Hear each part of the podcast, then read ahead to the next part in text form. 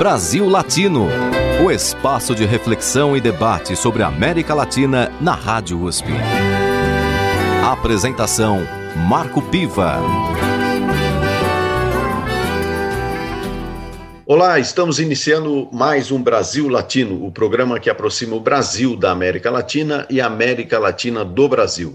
Toda segunda-feira, às 5 da tarde, você tem uma entrevista sobre um tema de interesse do nosso continente. Na edição de hoje, o tema é a crise política na Nicarágua. E participam da nossa edição a comandante guerreira Dora Maria Teles, ex-ministra da Saúde, ex-presidente do Movimento Renovador Sandinista, atualmente denominado UNAMOS. Ela também foi deputada na Assembleia Nacional da Nicarágua.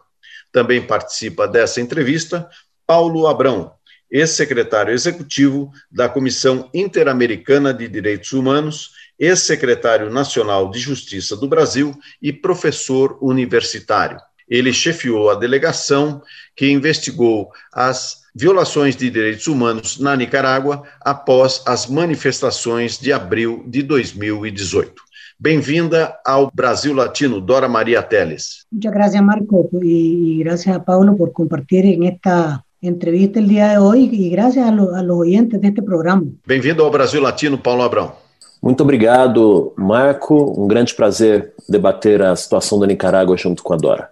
Bom, e vamos começar, Dora, é, com a questão fundamental. A Nicarágua vive, desde abril de 2018, uma série de manifestações em oposição ao governo comandado por Daniel Ortega. Essas manifestações já custaram a vida de mais de 300 pessoas, fora prisões e denúncias de perseguições.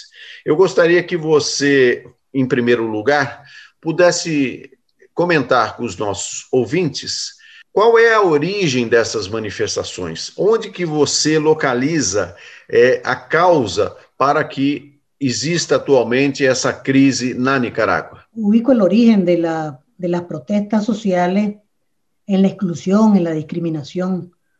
¿verdad? Eh, el régimen de Ortega progresivamente fue golpeando a sectores, organizaciones, movimientos, medios de comunicación, y fue estableciendo un poder autoritario y eso eh, fue causando cada vez más, más una irritación en la sociedad nicaragüense en diversos sectores, los campesinos eh, perseguidos y amenazados por la ley de construcción del canal interoceánico, en las ciudades, eh, presionados por los, las organizaciones del régimen y los estudiantes presionados en las universidades y los trabajadores en los centros de trabajo y, y, finalmente los jubilados, ¿verdad? Amenazados con ser despojados de, su, eh, de sus ventajas, de su garantía y, amenazas al, al, medio ambiente que fueron eh, respondidas con eh, total negligencia por el gobierno. Esto fue sumando y sumando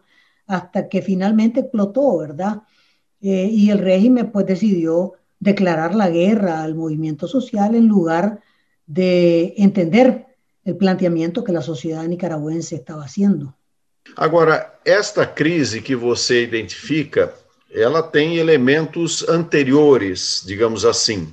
Em que momento você acredita que a Frente Sandinista de Libertação Nacional acabou indo para a direção de um controle absoluto do Daniel Ortega? No hay un momento así tan preciso, pues, pero el, proceso de control de Daniel Ortega sobre el Frente Sandinista eh, fue progresivamente creciendo desde 1995, diría yo, y se consolida completamente ya en 2005. Eh, Ortega se establece con su familia en el control total eh, del aparato del Partido Frente Sandinista y, lo desandiniza, digamos, y lo orteguiza. Es decir, el orteguismo es un parásito que prendió en el Frente Sandinista y lo liquidó. pues nadie puede decir que el Frente Sandinista existe ahora como partido político, no se conoce una dirección de ese partido político, no es una institución como tal, es una, eh, digamos, es una línea de mando que parte de la familia Ortega Murillo hasta los territorios y es lo que nosotros hemos dado en denominar el orteguismo. Eh, todo funciona alrededor del poder de la familia Ortega Murillo. El viejo Frente Sandinista eh, que conocimos, pues ya no existe, ¿verdad? Dejó de existir já hace bastante tempo. Paulo Abrão, você é, foi responsável pela delegação que foi a Nicarágua para investigar a violação de direitos humanos a partir das manifestações populares de abril de 2018. O que você encontrou? Bom, quando nós chegamos com a missão da Comissão Interamericana no país, isso foi já um pouco menos de um mês é, da, da, do início da, das manifestações dentro do país, o que nós encontramos foi uma sociedade que estava altamente insatisfeita com o governo, manifestando-se de maneira espontânea nas ruas, e, é, mas que sofreram uma resposta estatal é, muito, é, muito repressiva, e essas manifestações pacíficas, espontâneas, foram brutalmente reprimidas pelas forças de, de segurança pública do país, é, articuladas com grupos parapoliciais que faziam parte, é, é, ou, ou, se faz um paralelo com as milícias brasileiras é, vinculadas às estruturas partidárias de sustentação do governo, é, e efetivamente o que nós é, constatamos, registramos e documentamos foi um uso totalmente desproporcional da força pública, utilizando armas letais é, de maneira indiscriminada e abusiva, é, e isso resultou num conjunto de pessoas com seus direitos é, humanos violados. Nós estamos falando é, de mais de 320 mo pessoas mortas, alguns casos de execuções extrajudiciais por parte da polícia, milhares de pessoas foram presas e sofreram torturas nas cadeias, sem falar, obviamente, das pessoas feridas que, ao buscarem os, os hospitais, tiveram negado o atendimento dos serviços de saúde é, em consequência de ordens que chegavam desde a estrutura de comando do Ministério da Saúde para não atender a, a, a, aos cidadãos que protestavam porque identificavam eles como grupos de oposição. Então, é, e, e esse é um cenário que foi se acumulando ao longo do tempo, ao ponto de a Comissão Interamericana caracterizar essa situação como graves violações aos direitos humanos dentro do, do marco de uma é, sistematicidade dirigida a reprimir um conjunto e um determinado segmento social da população nicaragüense. O trabalho que vocês realizaram na Nicarágua, é, ele foi acompanhado também pelo governo, é, ou havia algum tipo de constrangimento que vocês sofreram da parte é, do governo nicaragüense? Esse trabalho ele teve várias fases. A primeira fase dela é, havia um diálogo com o governo. Nós fomos convidados para participar de uma mesa de diálogo nacional como, como observadores internacionais, é, que foi uma primeira tentativa de reconciliar, de resolver o problema pela via pacífica, é, mas que não avançou porque o próprio governo não demonstrou é, disponibilidade efetiva de atender parte das demandas sociais. E aí estavam representados é, setores da sociedade nicaragüense que, que iam desde a Igreja Católica, passando por, por la, pela classe empresarial, pela classe estudantil, a classe artística e intelectual do país, uh, os jornalistas, uh, e mesmo assim não foi possível essa mediação social. Uh, e então, no início desse processo, nós ajudávamos as vítimas, inclusive entrávamos nas prisões para ajudar a, a, tirar os presos políticos das prisões e também dando assistência aos estudantes que estavam entrincheirados dentro das universidades é, muitos deles feridos é, em condições graves, apoiados pelos próprios colegas estudantes de medicina. Então, foi um primeiro trabalho de assistência às vítimas, na qual o Estado nos havia permitido realizar. Mas, na sequência, quando nós começamos a denunciar internacionalmente essa situação e visibilizar para a comunidade internacional que, que na Nicarágua está ocorrendo esse tipo de coisa, o governo fechou as portas, se fechou o escrutínio internacional nós tivemos que sair do país, deixamos uma, uma delegação que durante seis meses esteve seguindo esse, esse, trabalho de documentação de violações aos direitos humanos, mas quando fomos apresentar o nosso informe, que caracterizava essa, essa situação como crimes de lesa humanidade, eh, o governo expulsou a missão internacional, não apenas da Comissão Interamericana, mas também expulsou a missão das Nações Unidas do país, se fechando totalmente ao escrutínio internacional, o que é mais uma demonstração do arbítrio da maneira de governar que, que atualmente tem vigência na Nicarágua. Dora, o papel da juventude nessas manifestações tem sido de grande protagonismo. Você vê semelhanças é, entre a atuação é, da juventude na atual crise é, nicaragüense, você vê algum paralelo com o papel da juventude, da qual você participou, inclusive, na luta contra Somoza? Em certa maneira, sim, há um, um parecido entre una juventud que se opuso a la dictadura de los Somoza, de la familia Somoza, y una juventud ahora que se ha opuesto ha encabezado la, la protesta social contra la dictadura de la familia Ortega Murillo. Pero ahí cesa el parecido. Yo quisiera subrayar la diferencia. La gran diferencia es que mi generación estuvo obligada a la guerra. Y esta generación de jóvenes, para esta generación estamos tratando de encontrar una solución que no sea la guerra. Y justamente lo que decía Paulo fue la trampa atendida por Ortega. Ortega trató la protesta social como una guerra y esto era una provocación para causar una respuesta eh, también de una guerra en contra de su régimen y eso hubiera legitimado, ¿verdad?, de, a, los ojos de Ortega la represión. Pero en la decisión del movimiento popular ahora ha sido una decisión de transitar por un camino cívico muy difícil, porque en la historia nicaragüense eh, estos, estos crisis políticas se resuelven con guerras civiles. Es decir, esta es una excepción en la historia.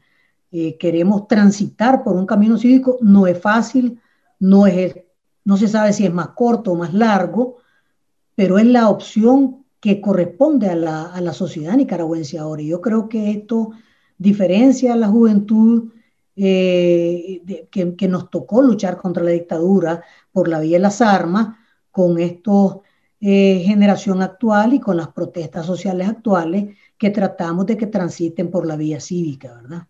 No Brasil Latino de hoje, eu trato do tema da crise política da Nicarágua. Temos a participação de Dora Maria Teles, comandante guerrilheira da Revolução Popular Sandinista, ex-ministra da Saúde e ex-presidente do Movimento Renovador Sandinista, atualmente UNAMOS. Também temos a participação de Paulo Abrão, ex-secretário executivo da Comissão Interamericana de Direitos Humanos, ex-secretário nacional de Justiça do Brasil e professor universitário.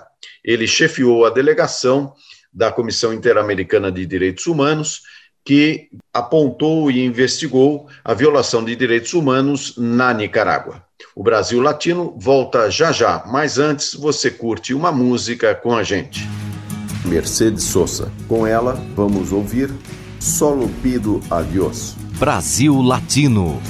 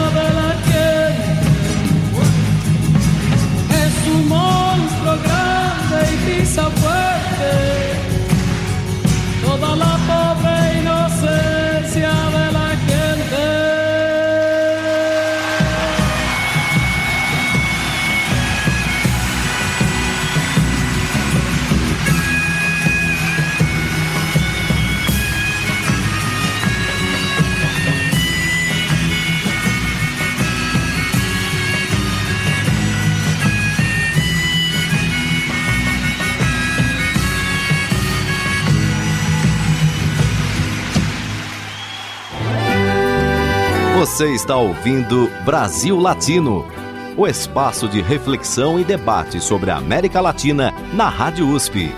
A apresentação: Marco Piva.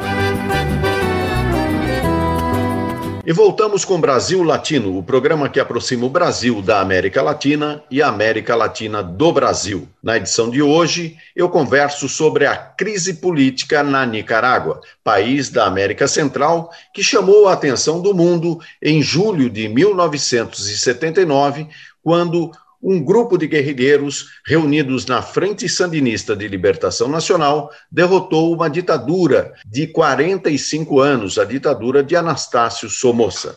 Na participação temos Dora Maria Teles, comandante guerrilheira da Revolução Popular Sandinista, ex-ministra da Saúde e ex-presidente do Movimento Renovador Sandinista, atual UNAMOS, mudou de nome recentemente num congresso ela também foi deputada na Assembleia Nacional da Nicarágua.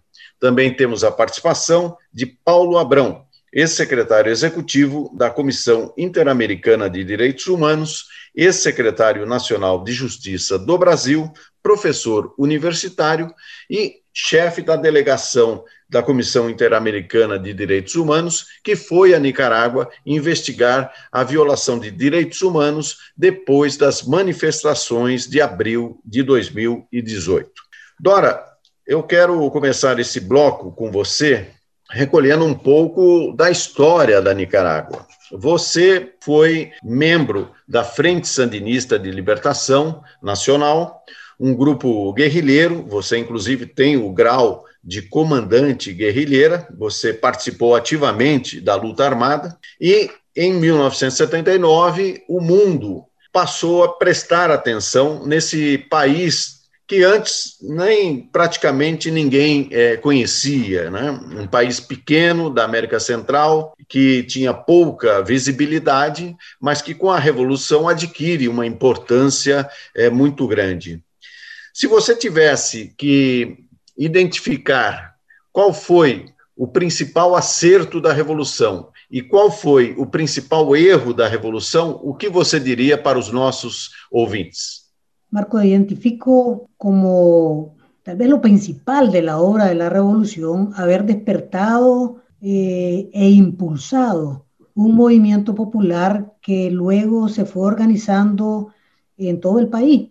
Es decir, en Nicaragua no habían sindicatos, los movimientos comunitarios eran severamente reprimidos por la dictadura de los Somoza, eh, las organizaciones estudiantiles eran las únicas que existían en la universidad y en secundaria se organizaron al final de los 70, y, o, mejor dicho, a mediados de los 70, pero de ahí la, la sociedad nicaragüense era una sociedad bastante desorganizada porque la dictadura no había permitido ese, esa organización. Ya con, la, con el triunfo de la revolución se desplegó una gran actividad de organización social y de conciencia de derechos, noción de derechos. Es decir, los nicaragüenses pasamos de creer de que nos hacen el favor a creer que tenemos derechos y eso se incorporó en la constitución de 1987.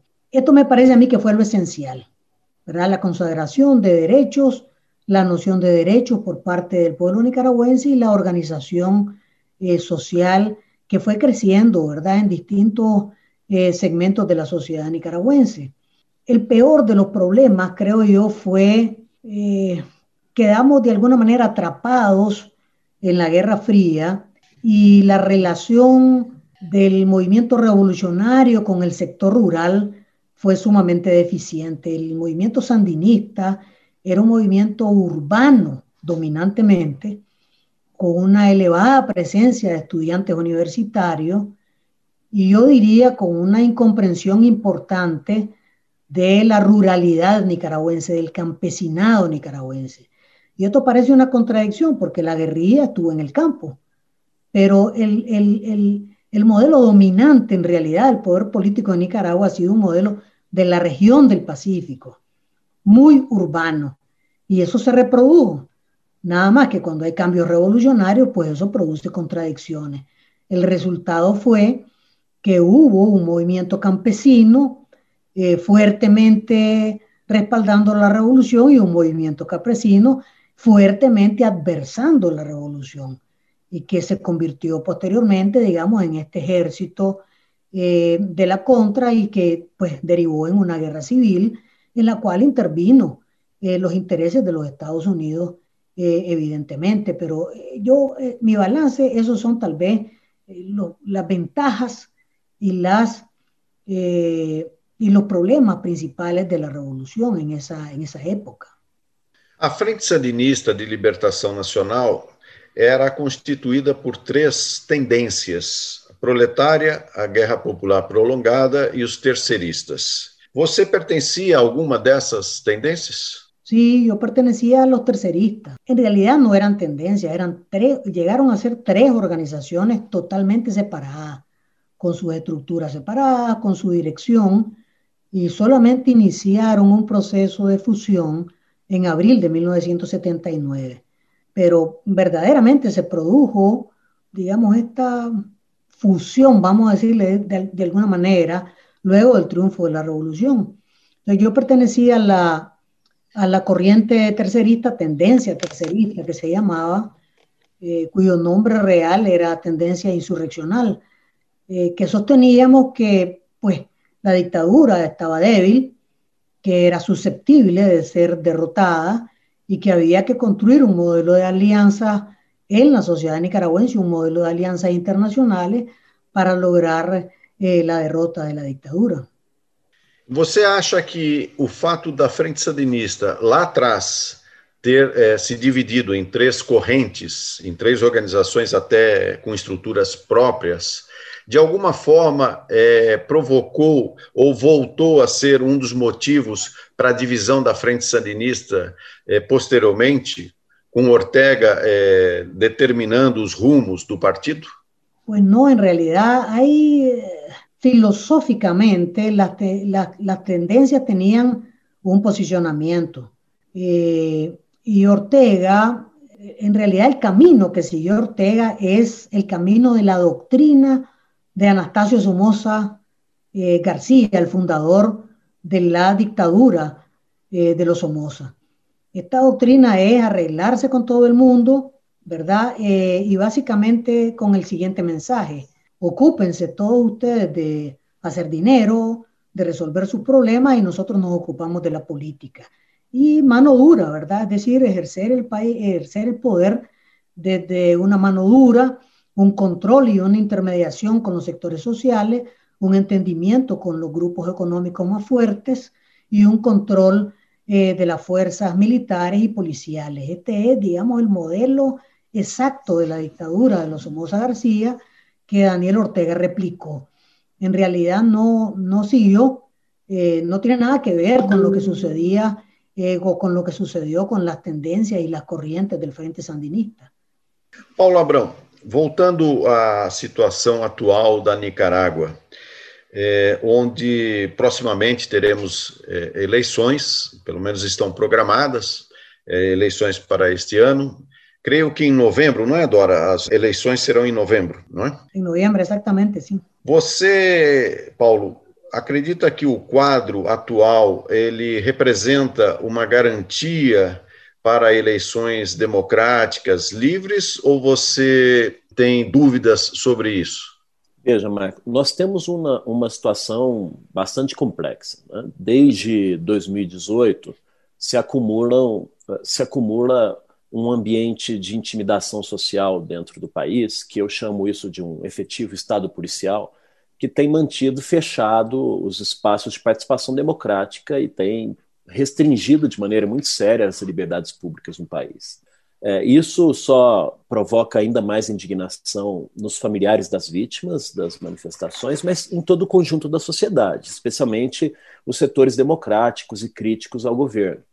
Então, o cenário é de que nós temos, de um lado, um conjunto de vítimas e de familiares que ainda estão pendentes de uma resposta é, por parte do Estado. O Estado está em dívida com os familiares dessas 328 vítimas, com esses mais de 2 mil pessoas feridas. Ainda temos é, caracterizado pelo menos 100 pessoas presas políticas. É, e são e no exílio estão mais de 100 mil nicaragüenses que fugiram do país por ameaças e temor a represálias. Então, é, como falar de eleições livres, havendo é, vítimas sem resposta, com um sistema de justiça que está negando uh, oferecer a esses familiares uma investigação mínima sobre as responsabilidades estatais por estas execuções e por essas, esses assassinatos. É, como falar de eleições livres se tem 100 mil pessoas é, autoexiladas no êxodo, tentando regressar ao país, e algumas delas, quando regressam, são auto automaticamente detidas pelas forças estatais como falar de eleições livres se, é, a, se o periodismo, se os jornalistas independentes estão é, tendo ação policial fechando as suas rádios, fechando a, a, as suas. É tentando impedir, provocar censura ao, ao, exercício do seu trabalho de comunicação, e com 100 pessoas presas politicamente dentro do país. Então, esse é um conjunto de, é, de questionamentos iniciais. Agora, por outro lado, é, é, existe também uma, uma nova intensificação da repressão. Né? Então, o ambiente é, social dentro do país não é um ambiente de integral liberdade. As pessoas têm medo de sair às ruas para manifestar, as pessoas têm medo de falar contrariamente ao governo.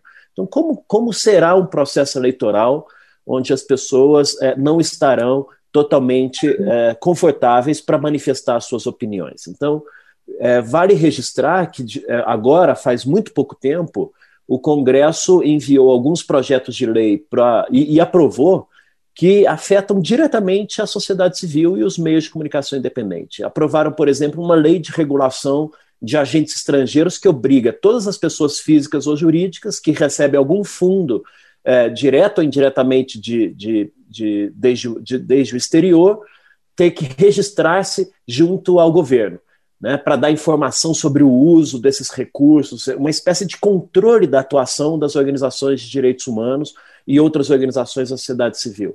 Criou uma outra lei, que é uma lei de cyberdelito, estabelecendo penas de prisão e multas para condutas relacionadas ao uso das redes sociais. Né? É, aprovaram uma outra lei agora é, em dezembro, é, destinada a impedir que candidatos da oposição que participem nas eleições presidenciais é, é com uma categoria genérica de ameaçando diretamente os direitos dos nicaragüenses, possam postular aos cargos públicos e votar nas eleições. Então eu tenho seríssimas dúvidas se esse processo eleitoral ele vai se dar dentro de um ambiente adequado, porque afinal de contas a, a legitimidade democrática não advém única e exclusivamente de um processo formal, mas também de um ambiente substantivo que tem que estar condizente com as normas e estándares internacionais. No Brasil Latino de hoje, eu converso sobre a crise política na Nicarágua, país da América Central que em julho de 1979 apareceu diante do mundo, é, respirando e transpirando utopias e esperanças, e que atualmente passa por um processo bastante difícil, onde é, existe da parte do governo nicaragüense uma série de restrições e de repressão aos movimentos sociais. Nessa conversa, eu tenho a participação de Dora Maria Teles, que é comandante guerrilheira da Revolução Popular Sandinista, foi deputada na Assembleia Nacional da Nicarágua e atualmente está em oposição ao governo de Daniel Ortega. Também participa dessa conversa Paulo Abrão, ex-secretário executivo da Comissão Interamericana de Direitos Humanos, que chefiou a delegação dessa instituição para analisar e investigar a violação dos direitos humanos na Nicarágua. O Brasil Latino volta já já para o último bloco, mas antes você curte uma música para dar uma certa relaxada em todos nós. Brasil Latino.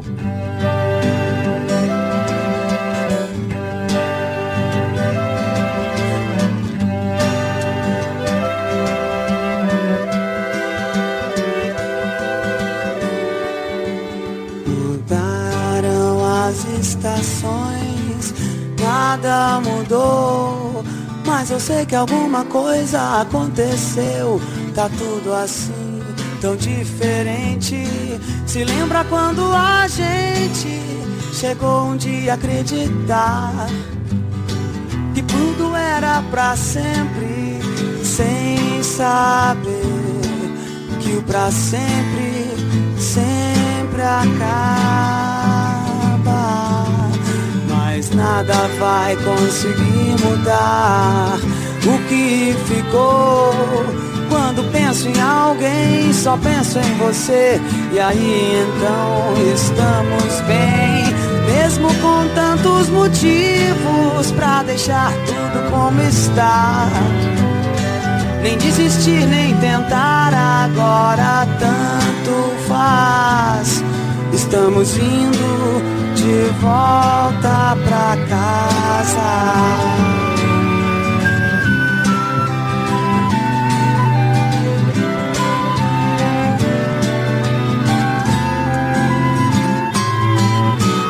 mesmo com tantos motivos pra deixar tudo como está.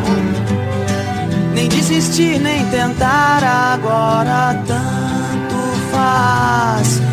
Estamos indo de volta pra casa.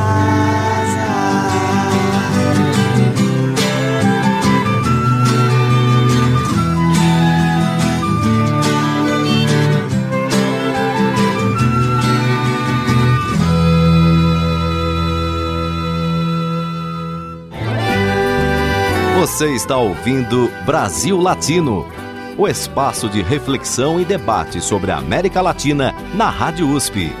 A apresentação: Marco Piva. E voltamos com Brasil Latino, o programa que aproxima o Brasil da América Latina e a América Latina do Brasil.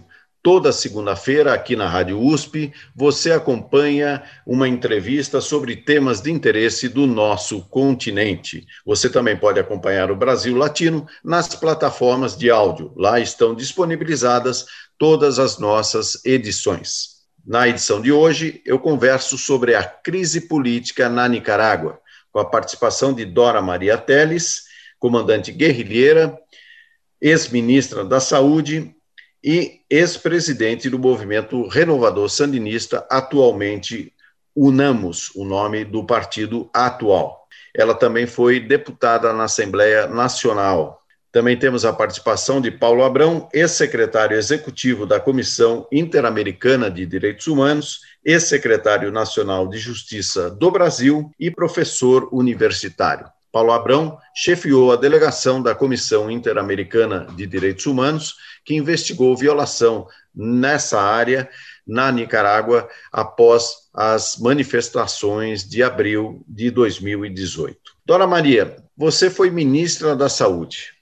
Atualmente, o mundo vive uma pandemia. Como está sendo tratada a Covid-19 na Nicarágua? Basicamente, o manejo do COVID-19 em Nicarágua é quase igual que o Brasil, ¿verdad? Um pouco pior, diria eu. Es decir, en, Brasil ya comenzaron a vacunar, en Nicaragua pues lo de la vacuna no está ni siquiera en, la propaganda del régimen. El modelo que los Ortega Murillo escogieron para manejar la pandemia fue más o menos el siguiente, ha sido el siguiente. Primero, negar que fuese una amenaza importante. Sí, lo primero era que esto es un catarro, que esto es una gripe, que no hay ningún problema, que han habido montones de epidemias iguales y, y es puro alboroto, ¿no? Segundo, eh, impedir que el sistema de salud se preparara para enfrentar eh, la pandemia y que además de prácticamente polarizar la sociedad en torno a quienes se protegían y a quienes no se protegían. Eh, y pues el uso de mascarilla, por ejemplo, se convirtió en un problema en Nicaragua. El que usaba mascarilla era mal visto por la policía, el que no usaba mascarilla era asumido como partidario del, régimen. Es decir, el régimen polarizó el manejo eh, y politizó el manejo del COVID-19. En consecuencia, cuando los casos comenzaron a aparecer, las personas comenzaron a enfermar, el, el sistema de salud no estaba preparado eh, lo que había pasado era de que las empresas, eh, las pequeñas empresas, las medianas empresas, los negocios, eh, las escuelas privadas, las universidades privadas y las personas habíamos tomado medidas, cada quien desde su propia posición.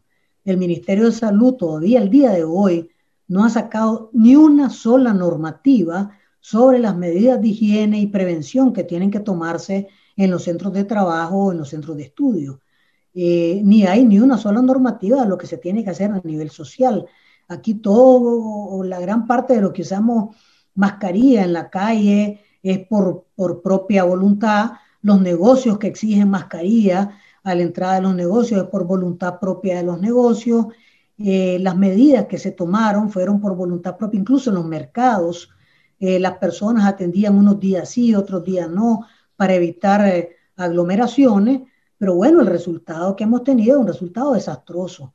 El Observatorio Ciudadano eh, COVID-19 registra poco más de 3.000 muertes. El gobierno dice que hay un poco menos de 200 muertes y epidemiólogos nicaragüenses eh, que han analizado la sobremortalidad hasta agosto del año pasado, que es donde hay cifras, eh, tienen una, una sobremortalidad registrada de 7.600 muertes. Yo calculo de que aquí hay ya cerca de las 20 mil eh, personas fallecidas, pero bueno, la inmensa mayoría han fallecido en sus casas.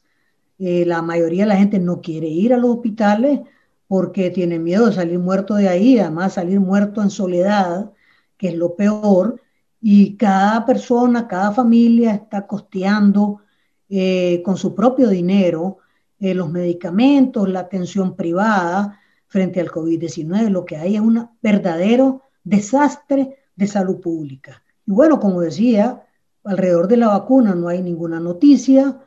Eh, las esperanzas del gobierno están puestas en el COVAX, el programa de la Organización Panamericana de la Salud, que pues está en una situación bien compleja, porque como sabemos, eh, las vacunas están siendo compradas por países con capacidades económicas mayores y algunos países con menores capacidades económicas que sacaron manteca, como decimos nosotros, que buscaron cómo comprar algo, pero bueno, el régimen de Ortega no ha hecho ningún convenio con ningún país ni con ninguna empresa para el suministro de vacunas. Es decir, los miles de millones de dólares que entraron a Nicaragua con los dineros venezolanos y una parte de los cuales se apropió la familia Ortega Murillo, bien pudieran estar siendo empleados en la compra de vacunas eh, para una población que es relativamente pequeña. Nicaragüenses somos un poco más de 6 millones de habitantes, eh, digamos la población mayor de 65 años andará por un millón de habitantes a lo sumo, ¿verdad? Que es la población de mayor riesgo, esta todavía es una sociedad joven, de manera que no debería ser tan difícil un programa de inmunizaciones que pueda proteger a la, a la mayoría vulnerable en, en, Nicaragua, pero bueno, en esto como en otras cosas, el régimen de Ortega está com os braços cruzados. Paulo, recentemente eh, os Estados Unidos eh, promoveram eleições e Joe Biden venceu essas eleições, eh, embora eh, Donald Trump tenha feito vários questionamentos, que levou inclusive a uma ação inédita de invasão do Capitólio. No que você tem acompanhado em relação às questões que ligam a Nicarágua com os Estados Unidos, você diria que essas relações hoje estão em patamares melhores ou piores diante da eleição de Joe Biden? Bom, muito recentemente, uh, o Departamento de Estado fez um pronunciamento sobre, sobre especificamente sobre a Nicarágua. E nesse pronunciamento disseram que é, vão manter a política exterior americana em relação a política crítica em relação ao governo Ortega Murillo. O que significa é muito difícil saber exatamente qual vai ser o padrão de, de tratamento ou se essa ou se haverá alguma mudança muito específica, mas eu, eu particularmente acredito que, é, que o governo Biden é um governo caracterizado por uma profunda preocupação com a situação dos direitos humanos e também caracterizado com uma preocupação é, com o fortalecimento do papel da sociedade civil dentro dos estados. É, e, de fato, é, na Nicarágua, quanto mais se aproxima o contexto pré-eleitoral, mais aumentam os fatores de risco para as organizações da sociedade civil, para as vítimas, para os familiares, para a imprensa independente. Então, vai ser inevitável que o governo é, norte-americano tenha uma postura crítica é, e tenha uma postura de, de tentar aumentar as pressões é, externas para que o governo, em primeiro lugar, promova reformas eleitorais que possam ser consideradas factíveis e plausíveis, aceitáveis pela comunidade internacional. Em segundo lugar, responda à sua dívida frente às vítimas de violações de direitos humanos, porque o Estado segue em falta ainda com seu dever de diligência sobre as, como eu comentei, né, das investigações dos casos das mortes violentas. Uh, o governo uh, tem que devolver os bens, os patrimônios que foram confiscados da, do, dos jornalistas, da imprensa independente.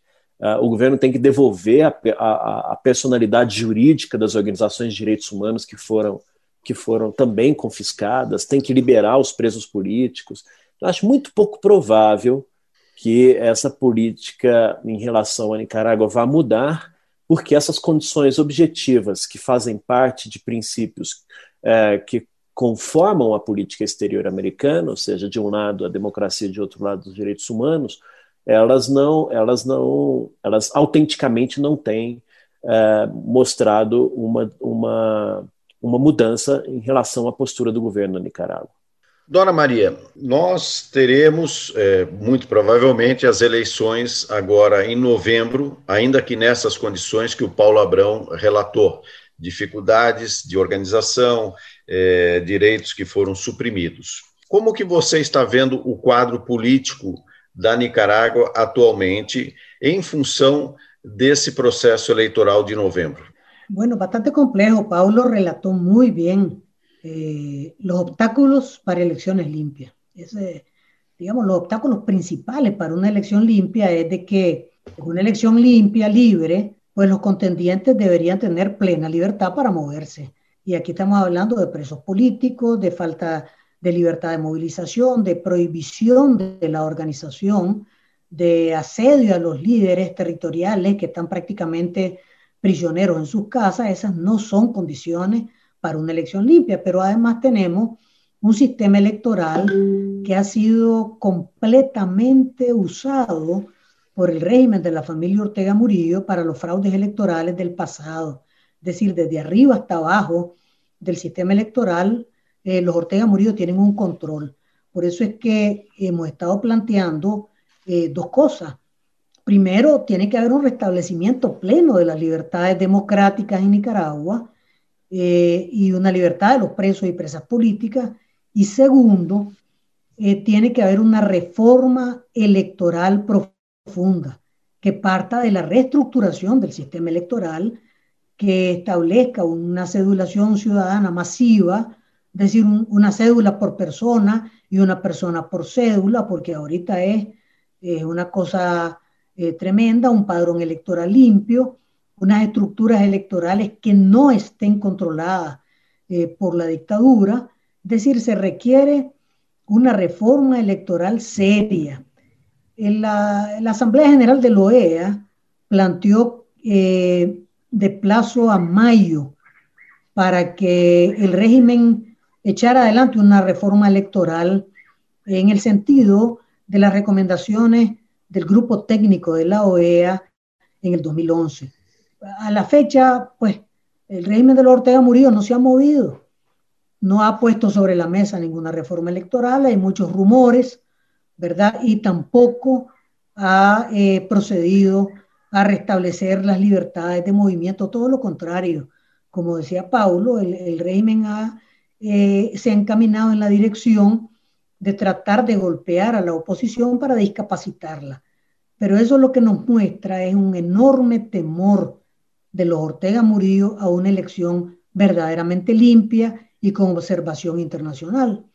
A mí no me cabe duda ninguna de que en una elección limpia, con observación internacional, el régimen pierde abrumadoramente las elecciones. No tiene mayoría, ni siquiera ella logra tener eh, la misma cantidad eh, de respaldo que tenía habitualmente y entonces pues está tratando de discapacitar la oposición, de golpear a la oposición, de inhabilitar candidatura antes de comenzar eh, un proceso electoral. Así es que estamos pendientes, es decir, lo que hacemos los nicaragüenses es la presión que podemos para que hayan condiciones para una elección limpia, porque la elección podría ser una opción para resolver por la vía cívica eh, la crisis política de Nicaragua. O Daniel Ortega eh, seria o candidato novamente da Frente Sandinista ou ele indicaria outra pessoa da sua confiança? Daniel Ortega va a ser candidato del Frente Sandinista hasta que él se muera. Eh, él y la esposa, ¿verdad? Ellos saben que cuando sean esa candidatura, ellos pierden el poder, ceden la hegemonía del partido. Eh, y entonces ellos no van a ceder nunca la candidatura. Más bien lo que están ahora haciendo es promoviendo a algunos de sus hijos para que puedan entrar como candidatos a diputados o a diputadas, ¿verdad? Muy en el modelo que tenía la dictadura de los Somoza. Hay que recordar de que el jefe actual de la policía es consuegro de Daniel Ortega, es decir, el poder se distribuye en la familia, ¿verdad? los medios de comunicación eh, los controlan los hijos de Ortega, eh, la, empresa de telecomunicaciones del Estado está controlada por una hija del consuegro de Ortega, eh, uno de los hijos de Ortega es el que ve la parte de las inversiones, otra de las hijas es la que ve el área de turismo, es decir, es un régimen dictatorial familiar en control del aparato del Estado. Así es que lo que, lo que podemos esperar es más de lo mismo. Ortega de candidato a presidente, Rosario Murillo de candidata a vicepresidente y algunos de los hijos de candidatos eh, a diputados y diputadas. E em relação à oposição, existe algum nome que desponta como candidato? Bueno, hay varias precandidaturas, ¿verdad? Jugando, comenzando a, a jugar está Cristiana Chamorro, hija de la expresidenta eh, Violeta Barrios de Chamorro, está Juan Sebastián Chamorro, que eh, él ha estado trabajando mucho en el medio empresarial y trabajando en la Alianza Cívica, es uno de los sectores de los bloques opositores, está Félix Maradiaga por parte de la Unidad Nacional Azul y Blanco, él también ha estado muy activamente en las, en las protestas sociales, y está Medardo Mairena, que está del movimiento campesino, y también Miguel Mora, que es un periodista que estuvo preso eh, durante más de un año, y además pues le confiscaron su, su medio de comunicación. Estas son algunas de las precandidaturas que están eh, escuchándose. Está Luis Fley, que también fue un, eh, un jefe de la resistencia nicaragüense, que acaba de lanzar su precandidatura la semana pasada. Esto todavía está sobre la mesa y lo que estamos debatiendo en este momento, que creo yo que lo más importante es que una candidatura opositora debe salir de un proceso democrático. Eh, ninguna candidatura debería salir de un, eh, de un dedazo, como decimos en Nicaragua.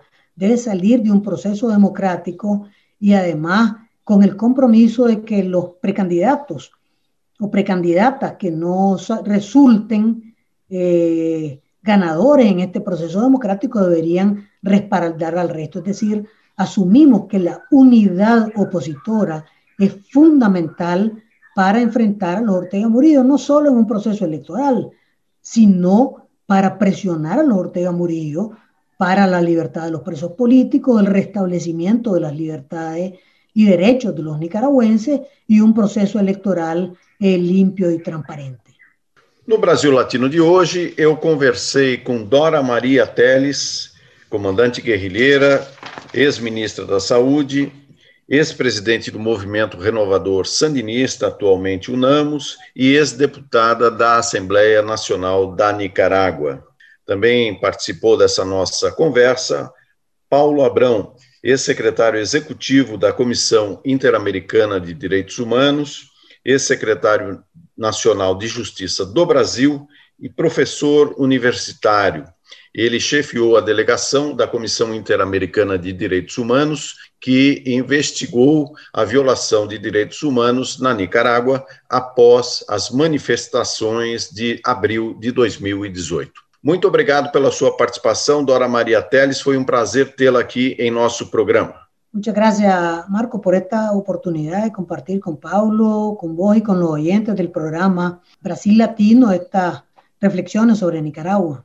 Paulo Abrão, muito obrigado pela sua participação. Foi um prazer tê-lo conosco. Prazer foi todo meu, Marco. Um grande abraço a Dora também. Espero que é, tenhamos uma próxima oportunidade para trazer boas notícias da Nicarágua. E, e vernos aqui em Nicarágua, Paulo. Ojalá. Terminamos por aqui mais uma edição do Brasil Latino, que vai ao ar toda segunda-feira, às 5 da tarde, pela Rádio USP FM 93,7 São Paulo e 107,9 em Ribeirão Preto. Nosso programa tem a produção de áudio de Benê Ribeiro, produção de Alexandre Veiga, assistente de produção Ítalo Piva e curadoria musical Carlinhos Antunes. Você pode ouvir todas as edições do Brasil Latino em formato de podcast em soundcloud.com brlatino e também nas principais plataformas de áudio. Acompanhe conteúdos exclusivos na nossa página no Facebook. Basta procurar por Brasil Latino. E se quiser falar com a gente, escreva para ouvinte@usp.br, repetindo ouvinte@usp.br. O Brasil Latino fica por aqui e eu espero sua audiência em nossa próxima edição. Um abraço latino-americano e até lá. Você ouviu Brasil Latino, o espaço de reflexão e debate sobre a América Latina na Rádio USP. Apresentação Marco Piva.